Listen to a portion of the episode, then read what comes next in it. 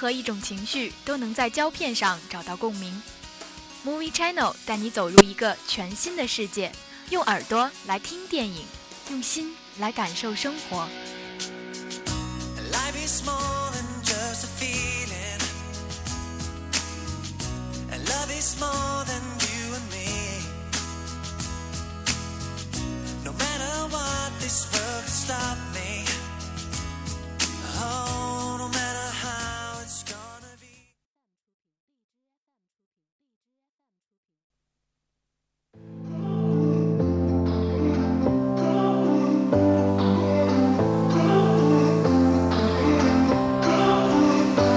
Little do you know how I'm breaking while you fall asleep. Little do you know I'm still haunted by the memories. Little do you know I'm trying to pick myself up.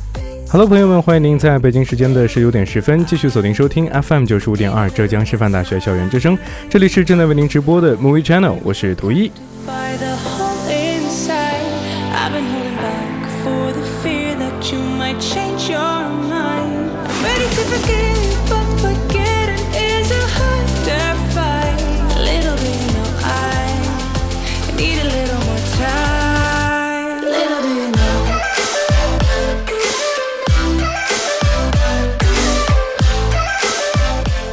好，那么接下来大家跟我一起来了解一下，今天本学期最后一期的 Movie Channel 给大家准备了哪些有意思的内容呢？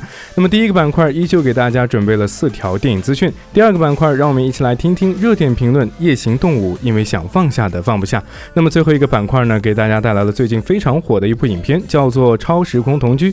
今天的《超时空同居》会有哪些有意思的短评呢？在稍后的节目当中会为您一一送上。好了，那么在一段音乐过后，让我们一起进入今天的第一个板块——一周电影资讯。I love you till the sun down.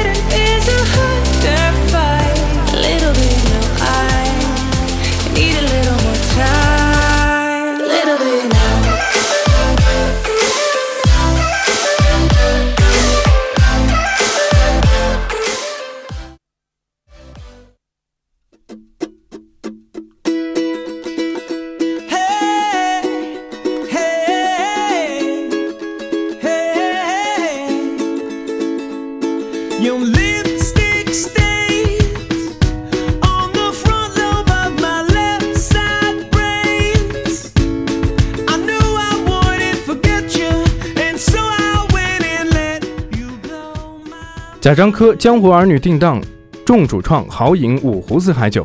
由贾樟柯执导的新片《江湖儿女》近日举行定档发布会，贾导携众主创再现电影里的经典片段，举杯共饮，一盆倒进了十几种白酒的五湖四海酒，现场众主创高喊“肝胆相照”，气势也是非常的十足。此前，《江湖儿女》的演员阵容曝光后呢，引起了非常大的一个轰动啊！有我们的徐峥、冯小刚、张一白、刁一男四大男导演以演员身份加盟，这一组合呢又被戏称为是导演 F 五天团。发布会当天，张一白和徐峥到场助阵。张一白直言，这是贾樟柯最接近大众的一个电影。《江湖儿女》把曾经我们经历过的那个时代最真实、最直击人心的东西展现给大家，这是现阶段中国电影最难得可贵的。而徐峥导演也提到了，《江湖儿女》是贾樟柯导演电影《江湖》中的一个重要的站台。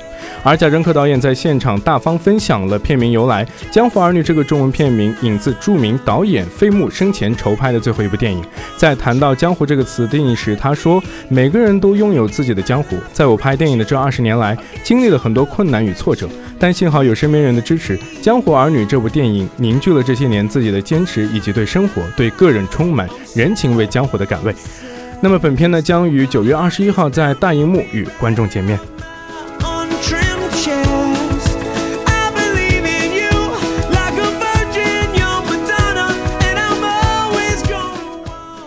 日本名导是之愈合新作金棕榈大奖影片《小偷家族》内地将映。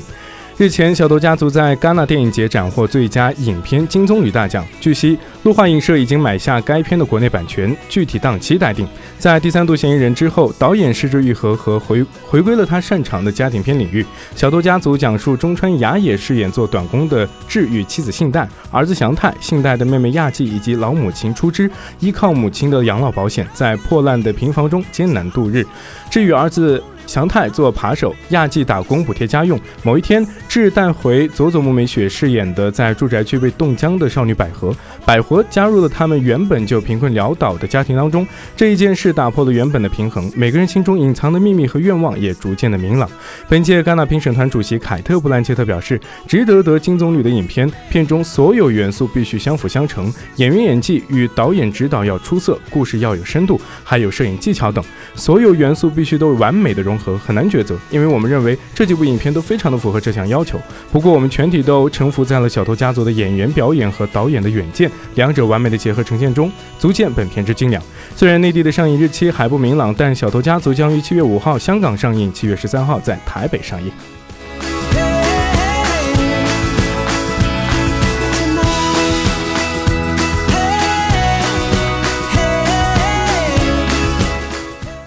杰克·基伦哈尔或加盟蜘蛛侠续集，出演大反派神秘客。据悉，杰克·基伦哈尔正在商谈加盟蜘蛛侠英雄归来的续集。那么，在饰演反派神秘客当中呢，他也是非常的出色啊。神秘客最初在一九六四年的漫画的《Amazing Spider-Man》十三当中登场，他的本来身份是一名为好莱坞制片厂工作、有着明星梦的特效师和替身。他没有超能力，但却擅长用。自己的专业知识和利用各种道具对人进行催眠。他是最初呃邪恶六人组的成员之一，另一位成员秃鹫就曾在我们的蜘蛛侠英雄归来中作为大反派登场，由迈克尔基顿饰演。据称，此前大片方呢就大反派角色曾向马特·达蒙和瑞恩·高斯林都抛出了橄榄枝，但都未果。杰克·吉伦哈尔最终能否加盟，还需要些时间。不过早前小蜘蛛荷兰弟就曾经表示自己非常希望能和基伦哈尔合作。啊，还有我们的蜘蛛侠英雄归来的续集呢，续集预计将于今年暑期开机，二零一九年七月五号在北美公映。汤姆·霍兰德、赞达亚等主要角色悉数回归，仍由第一部导演乔·沃兹执导。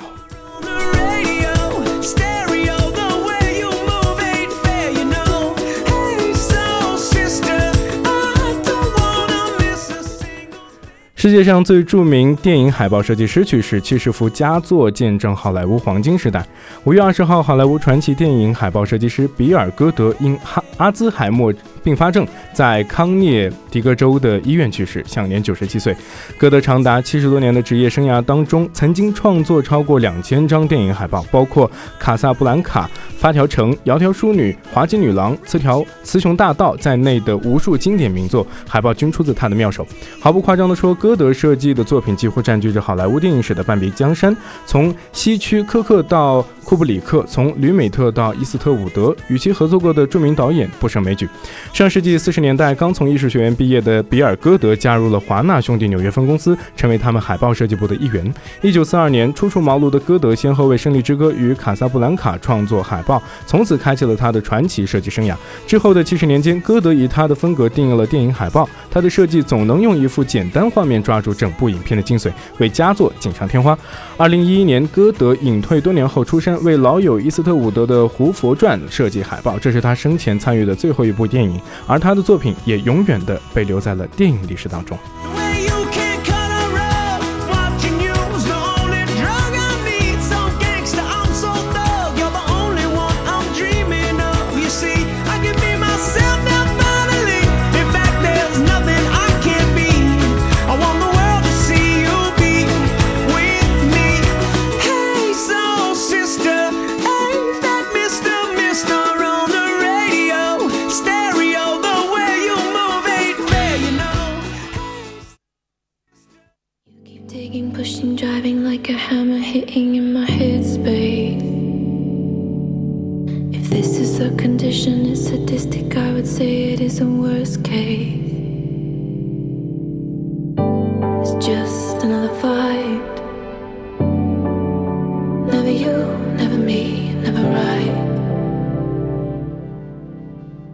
北京时间的十九点二十分，您现在正在收听到的是正在直播的 Movie Channel，我是图一。那么接下来我们一起来听听今天的热点评论：夜行动物因为想放下的放不下。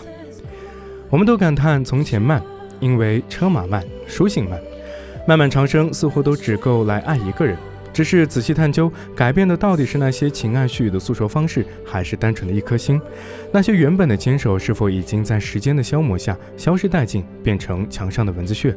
而我们也从来没有想象过，那滴蚊子血会在意想不到的瞬间卷土重来，铺天盖地的改变成内心最深处的愧疚和恐惧。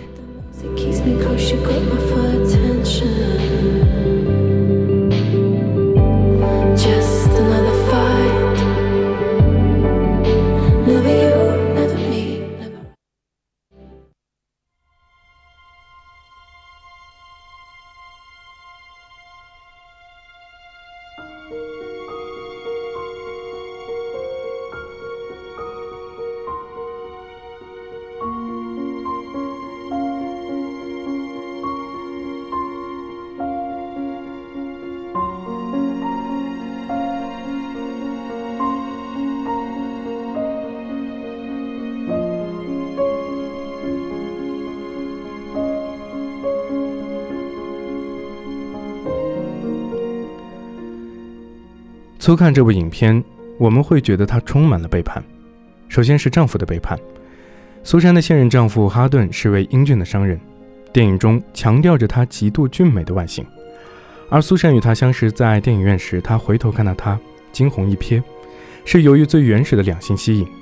时过境迁，如今这种吸引如隔夜的凉茶一样，无法重现当初的醇香。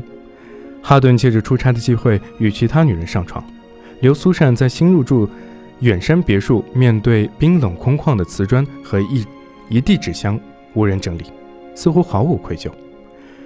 然而，苏珊自己也并不无辜。她最初因为对自己的前夫爱德华的写作生涯失去了耐心，而背叛抛弃了他。她受够了他的软弱，面对一次次无休无休止的拒绝，终于计划着要离他而去。更糟糕的是，她还瞒着他与当时的情人哈顿一起打掉了他们的孩子。十九年后，正在他与哈顿的婚姻生活遇到重重危机的时候，爱德华寄来了他的小说《夜行动物》。《夜行动物》是前夫给苏珊的别名，这是一本写给他的小说。给苏珊，他在扉页这样写道：小说描写的是一个令人心碎的故事。一个叫托尼的男人带着自己的妻子和女儿在德州的高速公路上夜行，中途遇到了一群暴徒。在经过一番争辩后，男人始终没有太大的胆力与暴徒搏命，最终被丢弃在荒野。而他的妻子和女儿被带走后惨遭不幸。之后，男人的生活完全破碎了。一年后，在当地警官的帮助下，他终于有机会直面那个蹂躏了他妻女的暴徒。他泪如雨下，用枪颤抖着指着暴徒。暴徒不断地挑衅着他，嘲笑着他的懦弱与无能。当暴徒正用铁锹袭击他的时候，男人最终枪毙了他。这是一本对妻子的背叛近乎残忍再现的自传。苏珊看得胆战心惊，过去的回忆让她无法入眠。那些她以为早已放下的曾经，从记忆深处翻涌而出，成为无法挣脱的囹圄。再三思考之下，她决定与爱德华见面，企图在当前支离破碎的境遇之下挽回曾经的美好。而爱德华并没有出现。当苏珊带着希冀再三确认自己的妆容，在餐厅独自表演一场没有结局的等待时，爱德华成功了。这场盛大的背叛以复仇者的胜利谢幕。事实上，电影还影射着另一种更深层的背叛，是现在的苏珊对过去苏珊的背叛。过去的苏珊是理想主义的自由，喜欢浪漫敏感的男人，憎恨他虚荣保守的母亲。上流社会的富裕给予他不懂柴米油盐酱醋贵的特权，可以一门心思的只为了所爱奋不顾身，天真的相信两个人躲在自己安全区里构筑的所谓梦想。而现在的苏珊却正在成为他的母亲，先是为了离开不堪重负的生活，不惜瞒着爱德华打掉自己的孩子，又为了表面的光鲜，苦守徒有虚名的婚姻，生活在那种近乎与真实真实世界脱节的上流社会中，逐渐迷失了自己。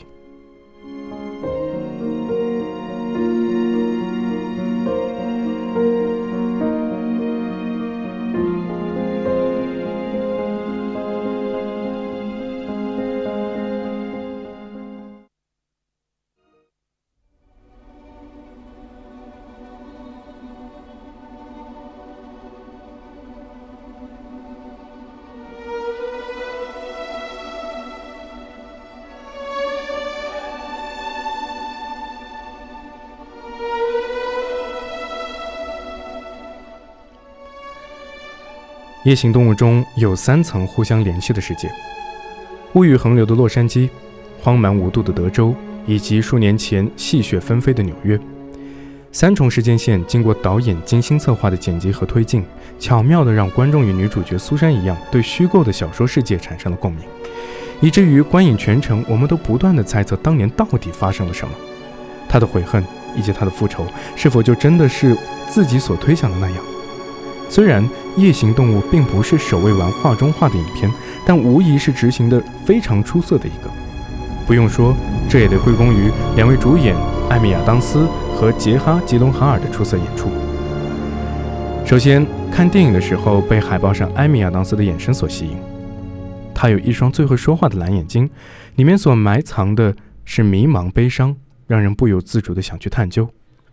在电影的大多是时间内，她都是以浓妆出现，即使是被小说中的情节困扰到影响工作，依然维持着自己高贵冷静的形象。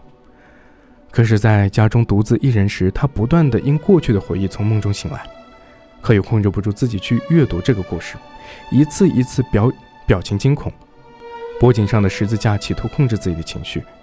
艾米淋漓尽致地表现出了苏珊在这个故事中具有的两面性。撕碎了表面上那层人流上流社会人士的不可一世，地下也只是一个拥有不可告人过去的自私的普通人。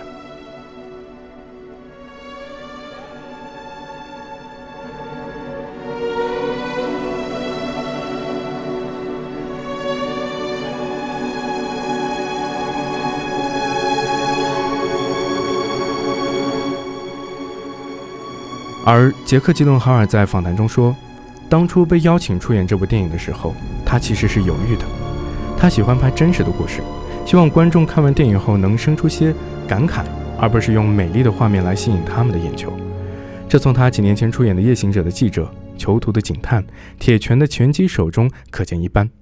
可当读过剧本和导演深谈之后，他就改变了自己的想法。这次他在《夜行动物》中表现出的与众不同、脆弱敏感，极具说服力。最令人深刻的是，当初苏珊打掉孩子之后，在车内惶恐不安，她永远不会发现的。哈顿如此安慰怀中的女人，然后苏珊转过脸，惊愕地发现大雨中的爱德华。这里的构图很是巧妙，窗外的爱德华与苏珊身边的哈顿同时入镜。爱德华站在大雨当中，全身湿透，不可置信的无奈与冷漠。如果说之前的所有争吵、猜测是最后一块遮羞布，那么这一刻，就连这块遮羞布也被毫不留情地扯了下来。只是一切都被压抑了。电影的剪辑手法让我们无法知晓他们之间是否有争吵，甚至大打出手。镜头回到了小说的世界，托尼一时犹豫，放走了杀死他妻女的两人。我应该阻止他。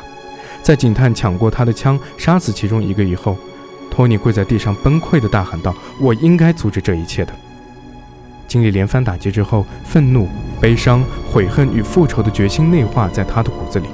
深入他事故后生命的每一个夜晚的梦中。此处杰克的情绪释放顺理成章，与之前的爱德华所面临的抉择处境互相呼应，形成了一出让我们深为触境的情感高潮。《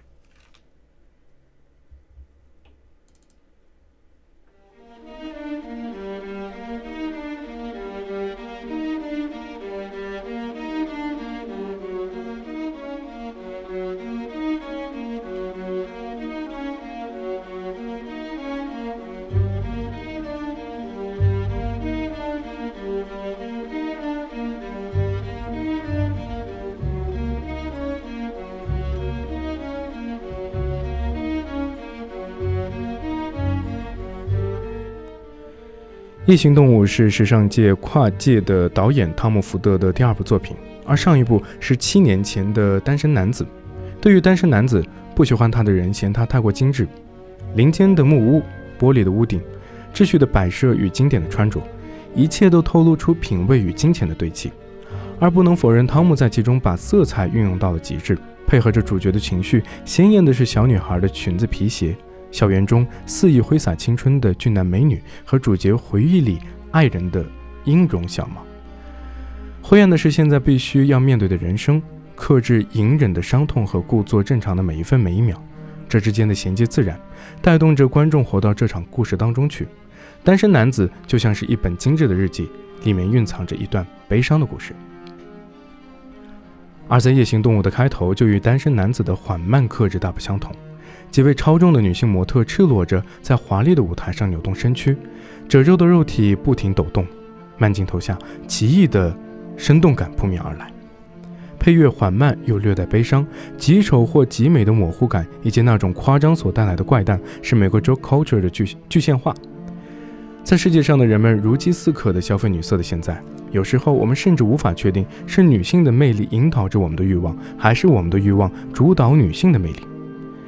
这种刺激眼球的方式，把常人眼里摒弃的丑陋变得与众不同，华丽又令人迷醉，打破了人们对于传统女性的审美。除了艺术的部分，汤姆的导演才华在细节之处也体现了出来。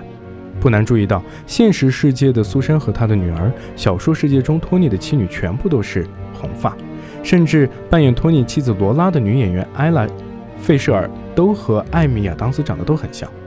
这其实也是一种巧妙的心理暗示，再度强调了现实世界和虚构世界的镜像关系。而当苏珊读到小说里的托尼发现妻女惨死后，立刻吓得给自己的女儿打了电话。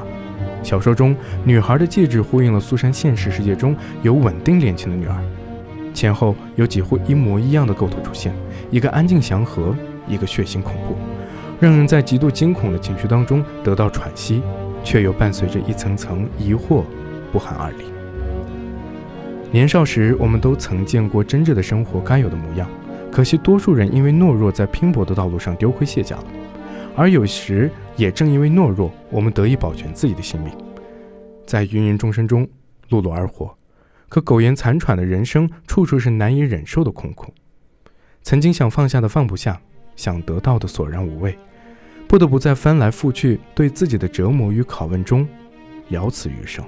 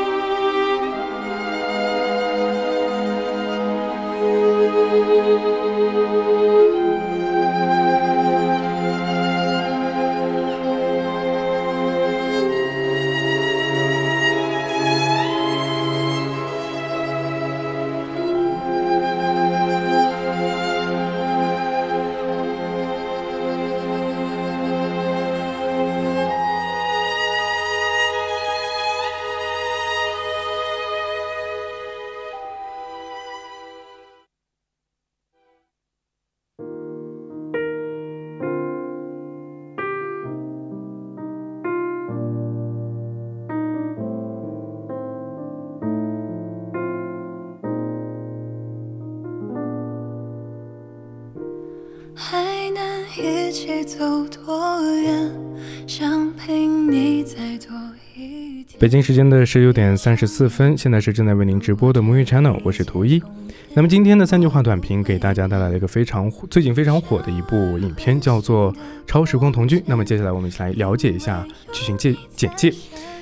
剧情简介是这样的：一个想骗钱反被骗的2018年失忆女青年谷小娇，一个竭尽全力拉投资却卷进害老板事件的1999年陆明。一觉醒来，时空发生重叠，两人睡在一张床上。更惊醒的是，两人通过自己的房门可以将对方带到自己的年代。一系列投机作弊的合伙行为引发种种爆笑事件，可他们却不知道他俩紧密的宿命联系竟然在掌握早知道这一切的神秘人手里。那么接下来的短评是这样的：第一条短评是怎么会有人舍得为了钱而抛弃雷佳音呢？不科学。第二条是这样的：雷佳音的土味情话听起来很土，可是味道甜哭了。世界上最冷的地方是没有你的地方，配上雷佳音真诚的脸，想嫁。最后一条短评是搞笑中不失温情，神秘之中又带着些许人性的欲望。人生若重新来过，是否会有另一番景象？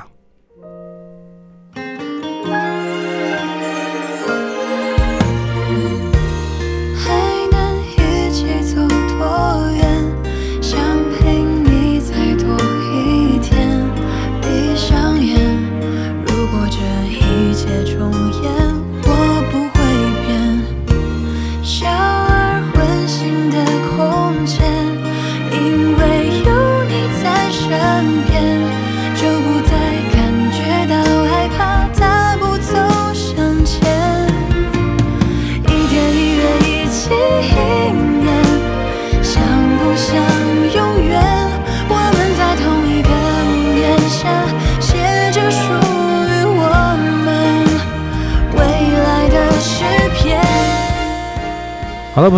上就是本期 Movie Channel 的全部内容，感谢您的收听，我是图一，我们下学期不见不散，拜拜。